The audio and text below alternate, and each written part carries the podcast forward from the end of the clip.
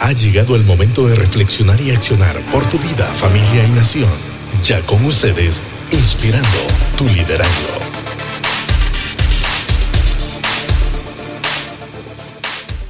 Se corría en el siglo XVII, allá en Francia. Un joven de tan solo 16 años asombró al mundo con sus ideas, con sus experimentos, en áreas como la física, la matemática y la mecánica. Él se llamaba Blas Pascal. A los que les gusta la programación y estos temas de computadoras, ¿verdad? Eh, sabrán de lo que le estoy hablando y de quién hablo. Blas Pascal. Es más, hay un, sistema operativo en, eh, en su honor, ¿verdad? Un sistema de programación en su honor. Y Blas Pascal fue más tarde considerado como uno de los padres de la estadística, de la mecánica de fluidos e incluso de la computación.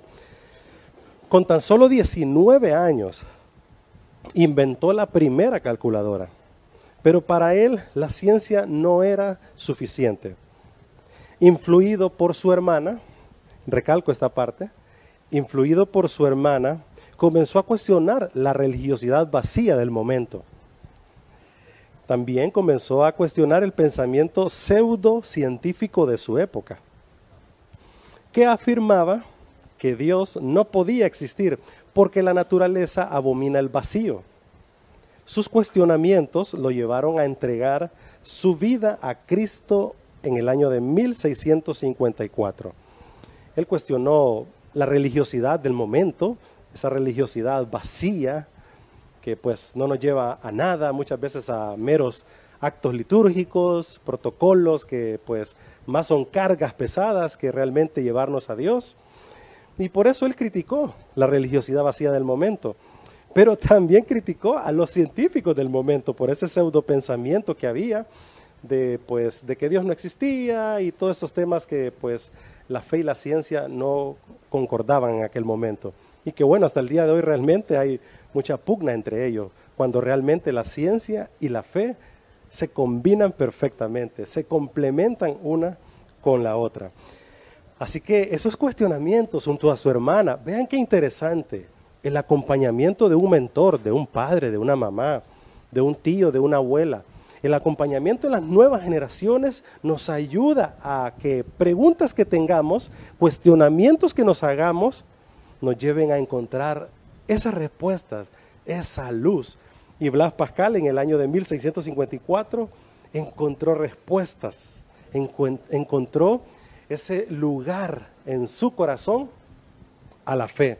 Y eso lo llevó a aceptar a Cristo. Una de sus declaraciones más famosas es justamente sobre el vacío. Dice Blas Pascal, hay un vacío en forma de Dios en el corazón de cada hombre un vacío que no puede ser llenado por nada creado, sino solamente por el Dios creador revelado a través de Jesucristo. ¡Wow! ¡Qué maravilloso! Y esto me lleva a pensar que realmente el ser humano tiene un espacio, un espacio aquí en su corazón que no lo llena nada, lo llena realmente solo Dios. Y es ahí donde tenemos que encontrarnos. Eh, creo que en el sentido del tema de la fe, el tema de la fe nos lleva a encontrarnos con nosotros mismos primero, nuestro propósito de vida. Después nos encontramos con Dios en esa relación, Dios creador y nosotros su creación. Y creo que por último tenemos que caminar en este sentido de fe hacia encontrarnos como humanidad, encontrarnos como seres humanos, yo con mi prójimo. En, en esos tres pensamientos tenemos que caminar como humanidad hablando de nuestra fe. Y yo me ponía a pensar, eh, Blas Pascal entendió que ese era su momento, que esa era su época, que ese era su tiempo.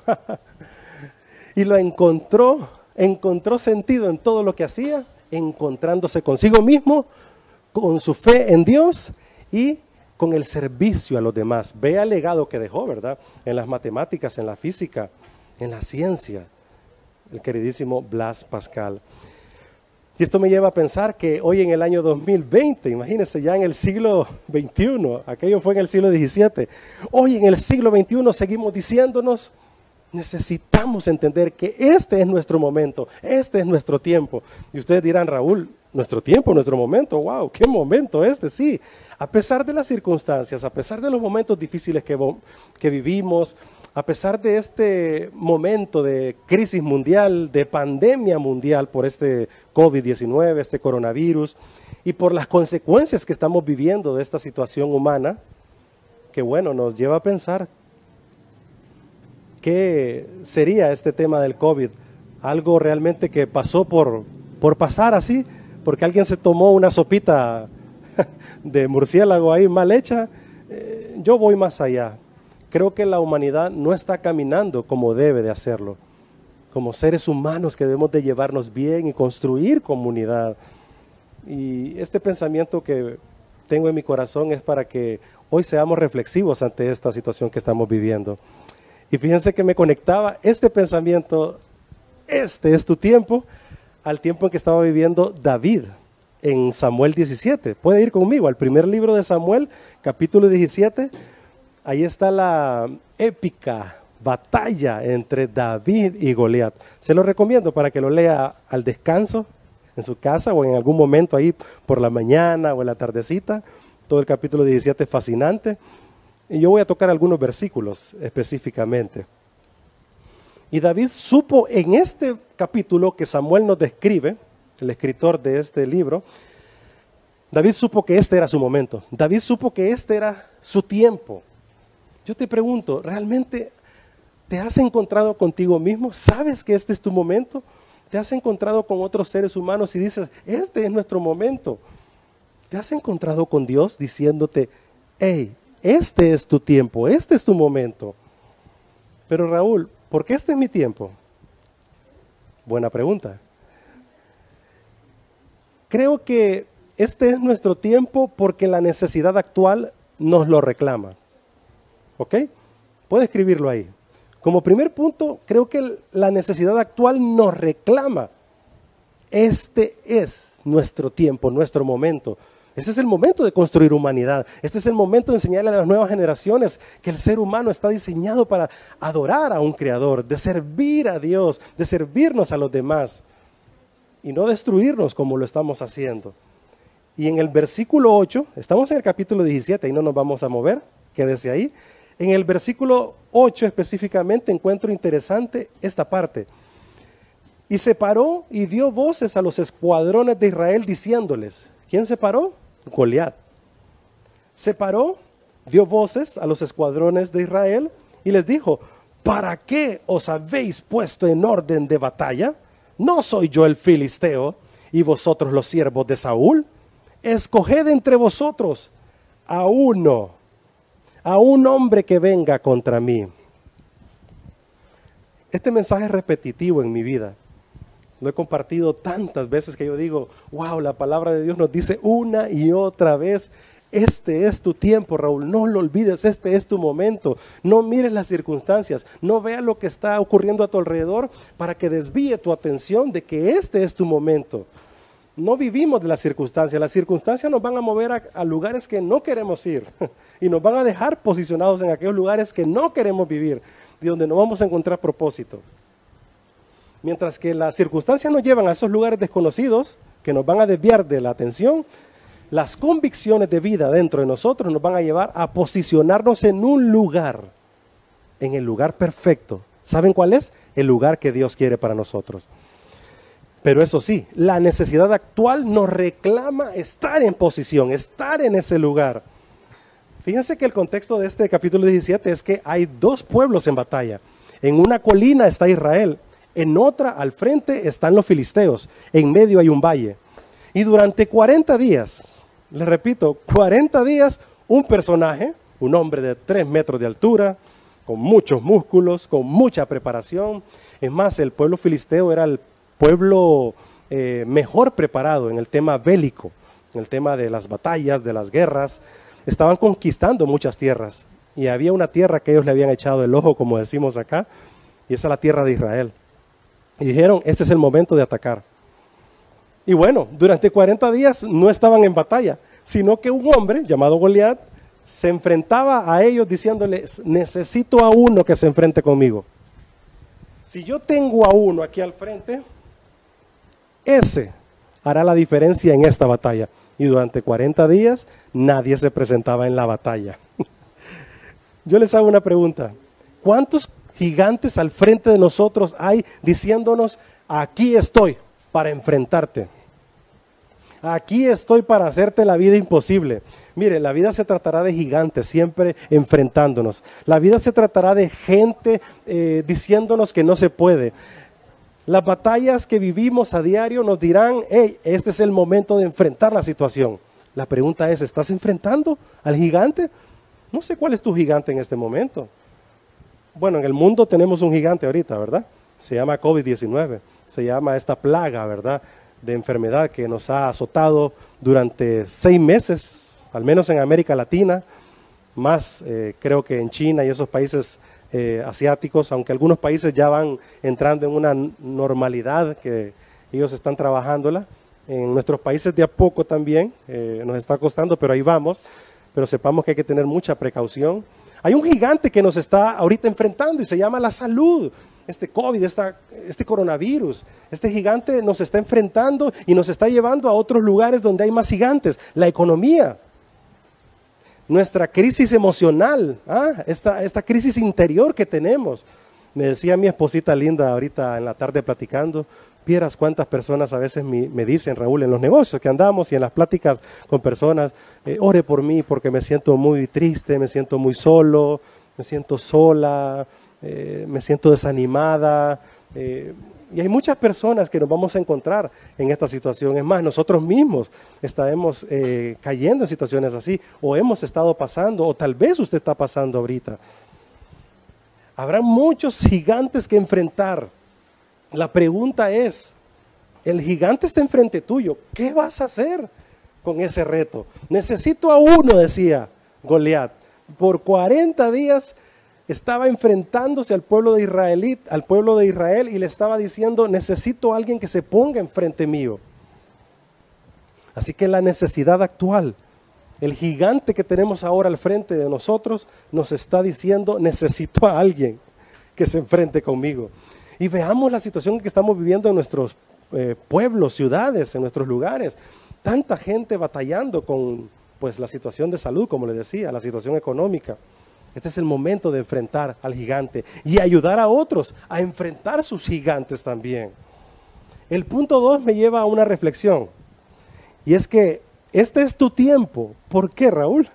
Porque fuiste apartado para este tiempo, para esta época, para este momento. Fuiste apartado para esta época. Y en el versículo 17, sí, en el 17 y 18 específicamente, nos dice, siempre estoy en el capítulo 17 del primer libro de Samuel. Dice acá, y, y no, y dijo Isaí a David, e Isaí es el papá de David, y le dice, David, venga hijo, David recuerden es un pastor de ovejas, él está cuidando las ovejas de su papá, y andaba David por ahí cerquita y le dice, hijo, venga, hágame un mandado, Toma ahora para tus hermanos un efa de este grano tostado y estos diez panes, y llévalo al campamento a tus hermanos. Y estos diez quesos de leche se los vas a llevar al jefe de miles. O sea, le iba a llevar a sus hermanos, pero también al jefe, ¿verdad? Y mira si tus hermanos están bien. Toma prenda para ellos y tráemela. Quería saber si estaba bien. Y quieren saber si estaban bien los hermanos de David. claro que estaban bien. Estaban detrás de la piedra, estaban atrás de un peñón, estaban allá en el cerro escondidos. Todos los israelitas estaban escondidos. No había uno que se quería poner al frente de Goliat. No había batalla, no había guerra. Simplemente estaban escondidos. Isaí pensaba que sus, que sus hijos Isaí creía que sus hijos estaban en una cruenta batalla, ¿verdad? Pero no era así. Fuiste apartado para esta época. Y yo creo que este es el momento de decir, Señor, tomo tu palabra. Y la palabra del Señor dice, sé fuerte y valiente, no temas ni desmayes. Señor, tomo, tomo tu palabra que me dice, Jehová es mi pastor y nada me faltará. Señor, tomo tu palabra que dice, el que habita al abrigo del Altísimo morará bajo la sombra del Omnipotente. Tomo tu palabra, Señor. Y hoy sí, en tu nombre voy y enfrento a mis gigantes. Enfrente sus miedos, enfrente sus temores, enfrente la situación que está viviendo ahorita. Vamos, levántese, ánimo. Yo sé que hay, hay, personas que me están escuchando ahorita, hay personas que me están viendo, que están pasando momentos críticos económicos difíciles. Están pasando momentos de salud, o es más, algunos ya han perdido algún ser querido, algún amigo. Este es el momento de enfrentar la situación y decir, ánimo, fuerza, arriba. yo te digo en el nombre del Señor, levántate. Dios es con nosotros y si Él con nosotros, ¿quién contra nosotros? Vamos. Pero recuerden que el Señor también nos dijo, en el mundo tendréis aflicciones. Confiad, confiad, yo he vencido al sistema pero sepan, tendrán aflicciones. Y fuimos apartados para este momento. Momento difícil, momento que tenemos que saberlo enfrentar. David sabía que ese era su momento. Miren, David ya había, ya había ido varias veces a entregar comida. Sí, posiblemente ya durante esos 40 días que se estaban enfrentando, más de alguna vez ya había ido. Se estaba enfrentando Israel con los filisteos y David cuando iba y miraba que no pasaba nada, ¿qué onda? Dice, ¿y estos están peleando, no están peleando? Pues esta vez que va, mira que lo mismo sucede y no se están enfrentando. Ay, hombre. mira que están solamente uno en un cerro y el otro en el otro lado y un hombre gigantón diciéndole, vamos, quiero a uno que se enfrente. Esta vez David dijo, no, no puede ser. Y este hombre nos sigue insultando y este hombre nos sigue diciendo barbaridades y nadie lo enfrenta. Así que David fue a repartir el queso, ¿verdad? fue a repartir los panes y las cosas que le dio su papá, pero esta vez el muchachito de 15, 16 años se cree que tenía David, dijo, este es mi momento. Dígalo conmigo, este es mi momento, este es mi tiempo, este es el momento de enfrentar al gigante, de enfrentar la circunstancia, de enfrentar la situación. Vamos, levántese y dígale, Señor, este es mi momento. Y es más, póngase de pie conmigo, ¿verdad? Y me pongo de pie a ver si puedo salir bien o no salgo bien. Me pongo de pie y yo digo, voy a enfrentar a mi gigante, voy a enfrentar a mi circunstancia, voy a enfrentar este momento. Póngase de pie conmigo y dígale, Señor, yo enfrento a mi gigante esta noche. Este es el momento. Para este momento fuiste apartado. Y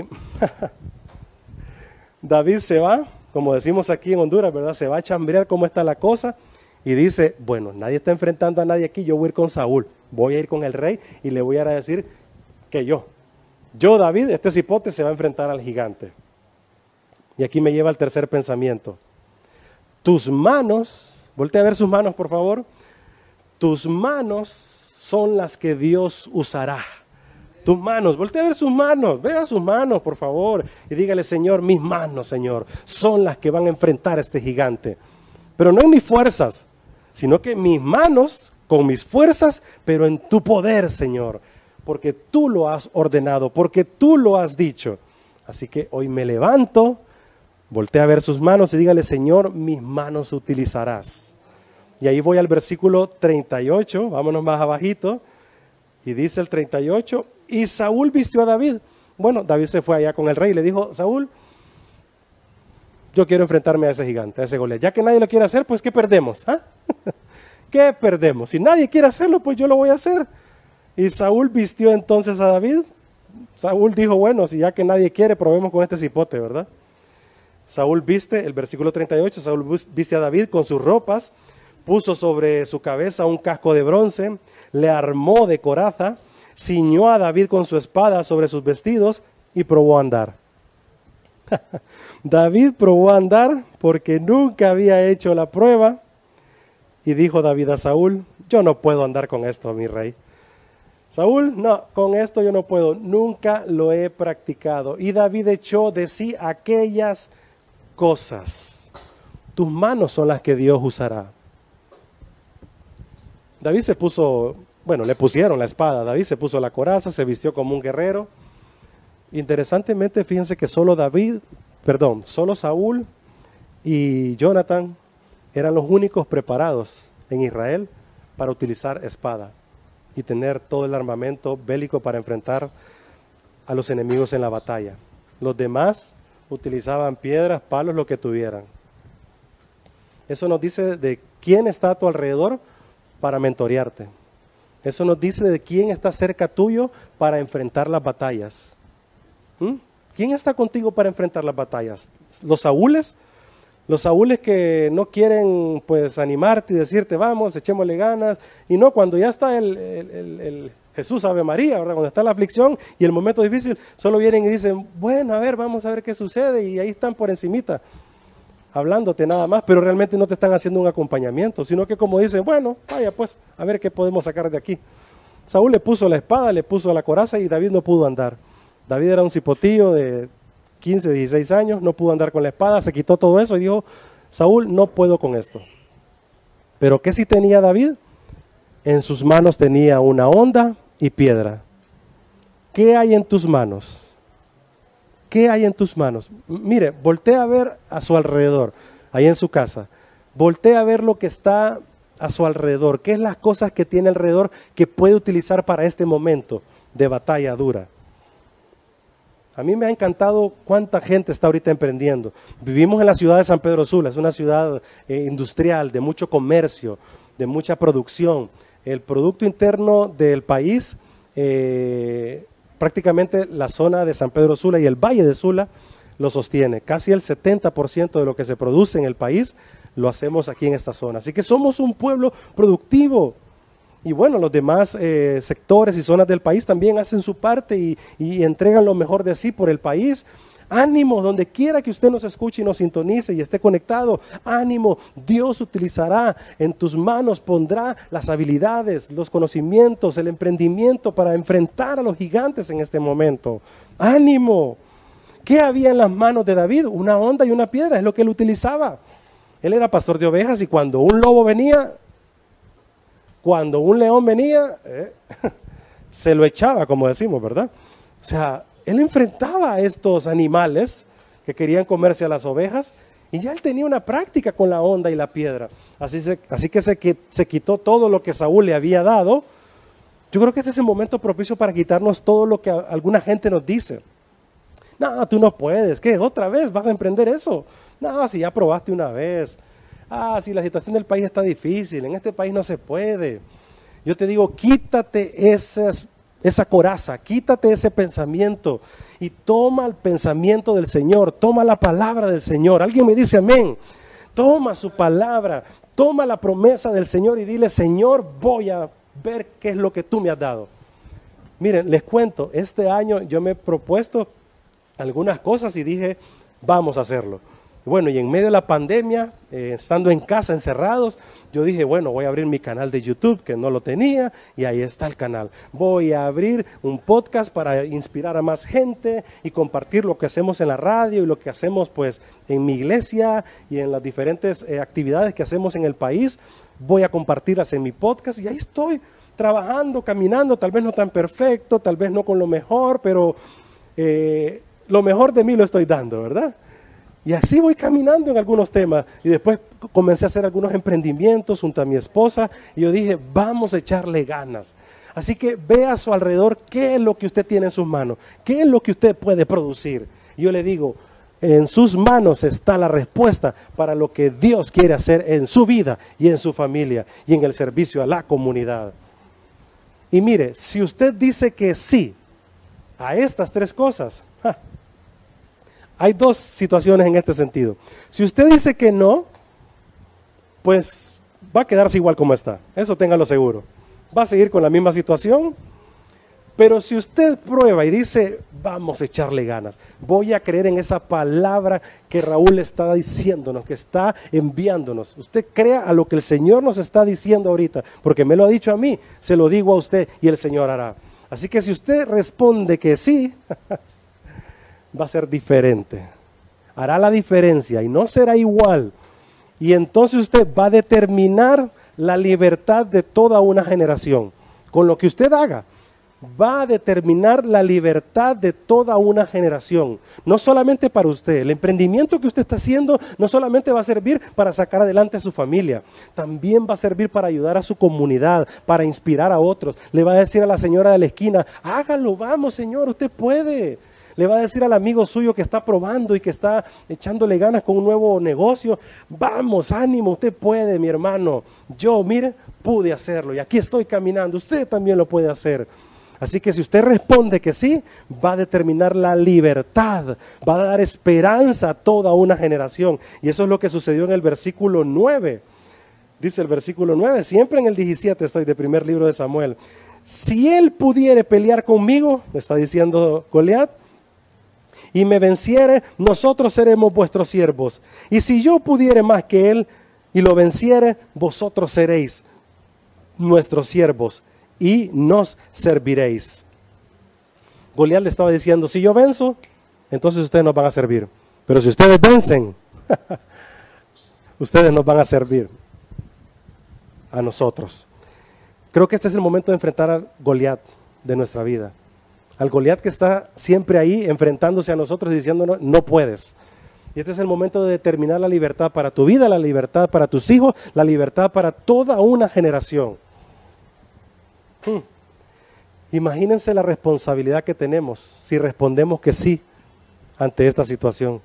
La responsabilidad de darle esperanza a nuestros hijos, de darle esperanza a un vecino que está sin fe, sin esperanza y sin Dios.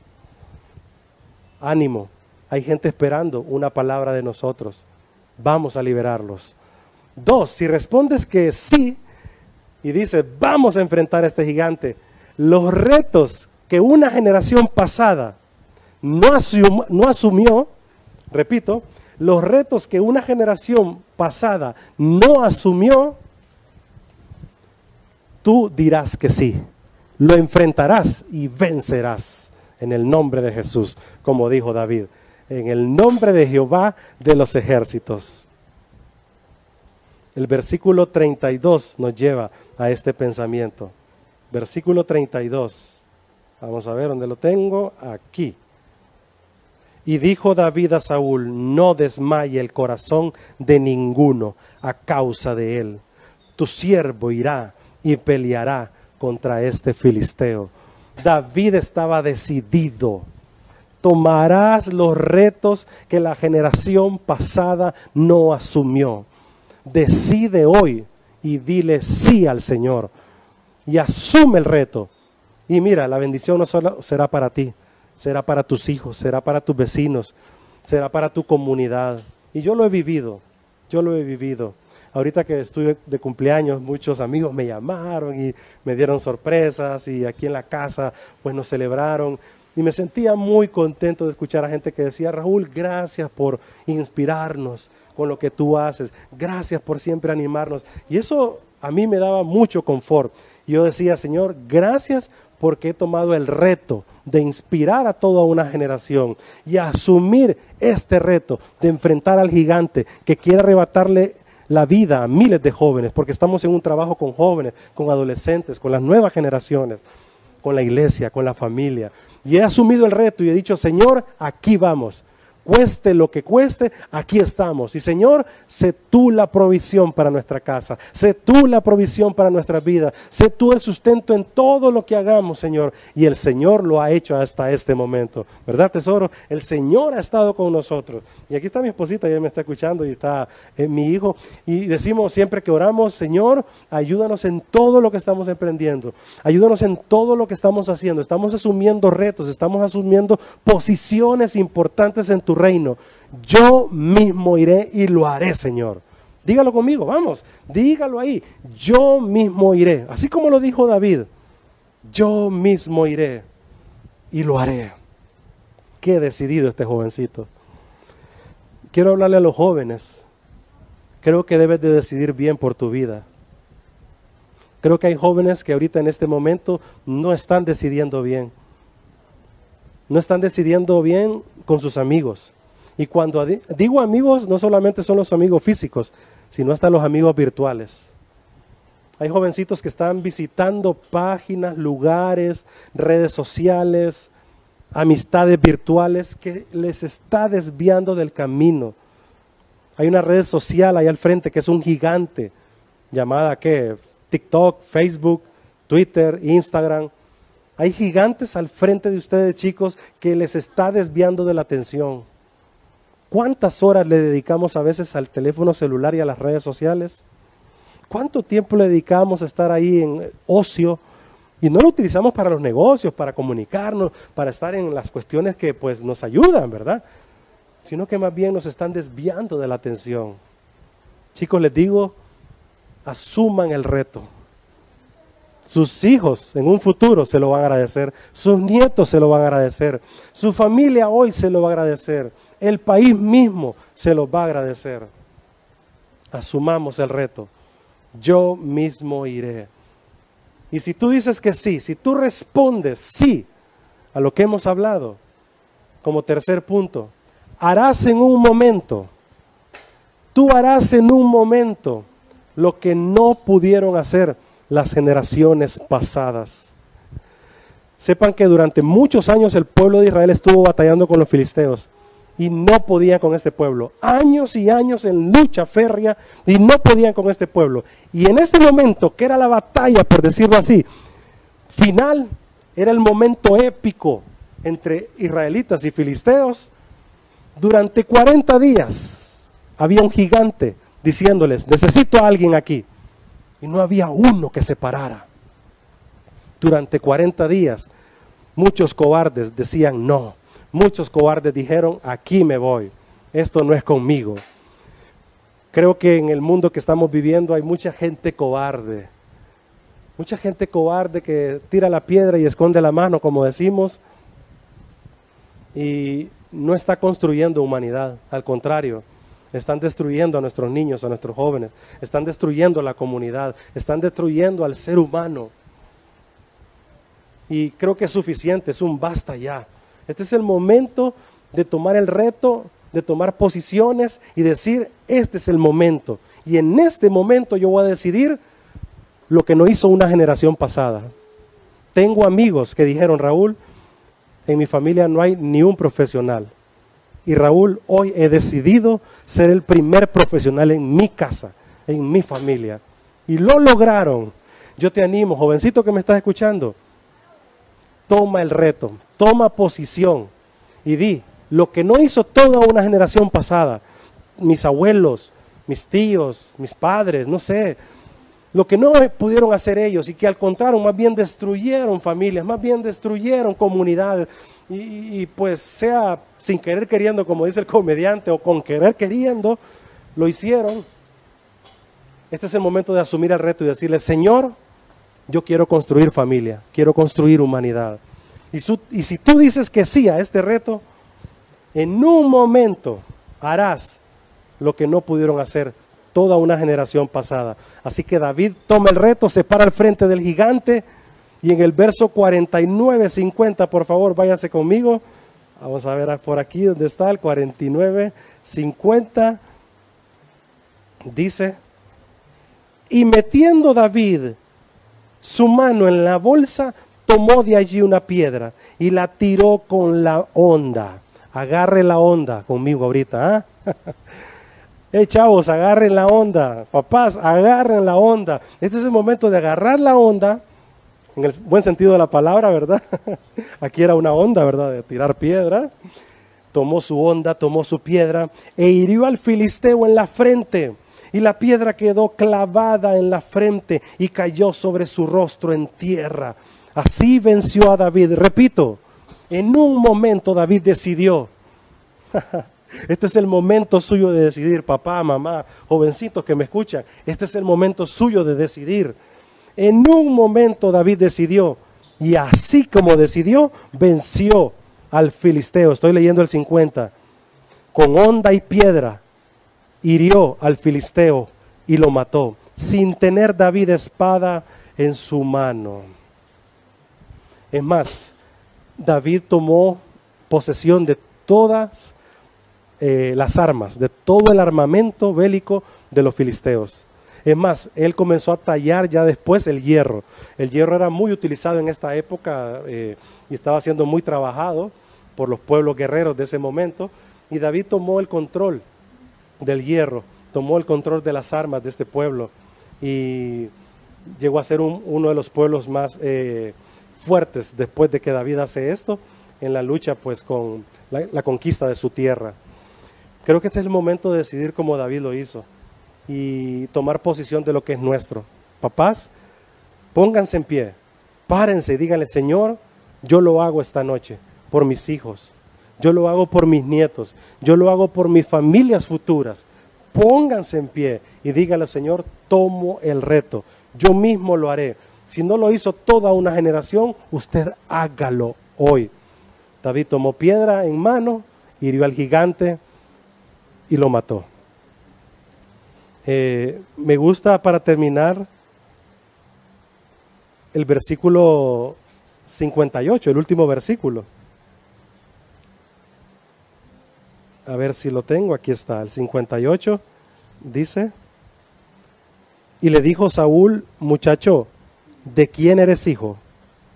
Y David respondió, yo soy hijo de tu siervo, Isaí de Belén. Muchos preguntarán por ti, ¿sabes?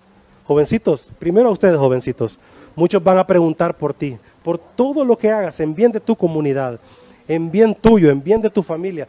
En el futuro van a preguntar. Es más, cuando tú mueras, dejarás un legado y la gente preguntará, ¿quién fue este muchacho? ¿Quién es este muchacho que decidió por el bien suyo, de su familia y de su pueblo. Porque la victoria de David no solamente fue su victoria, no solamente fue la victoria de su familia, fue la victoria de todo un pueblo. Y dejó un legado. Es más, dejó tanto un legado que hoy la bandera de Israel, del país de Israel, tiene una estrella llamada la estrella de David. Dejó un legado para las generaciones. ¿Cuál es tu legado para las generaciones? Preguntarán por ti y qué preguntarán por lo que has hecho. Ahora ustedes, padres de familia, voy por ustedes, papás, abuelos, tíos. ¿Qué estás dejando en tus hijos? ¿Qué estás dejando en tus sobrinos, en tus nietos? Y lo digo de esta manera porque a veces somos multifamilias, ¿verdad? ¿Qué estás dejando en los niños que están a tu cargo? ¿Qué estás dejando como legado? Y me podrás decir, Raúl, cometí muchos errores. Cometí tantos errores. No es tarde. Trae tus cargas, trae tus errores al Señor y dile, Señor, ayúdame a corregir estos errores. Hay consecuencias que pues debemos pagar, o algunos ya hemos pagado. Pero trae tus cargas al Señor, trae tus errores. Es más, pecado significa eso, errar en el blanco. ¿Cuántas veces hemos errado en el blanco, errado en el blanco, una y otra vez? Y le fallamos al Señor. Bueno, dile, Señor, ayúdame, Señor, a errar menos Papás, este es el momento de decidir por tus hijos, por tu familia, por el país. Y decirle, Señor, me pongo de pie. Me pongo de pie y digo que sí a tu palabra. Y digo que sí a lo que tú has hecho con mi vida. A lo que tú harás en mi vida y en mi familia.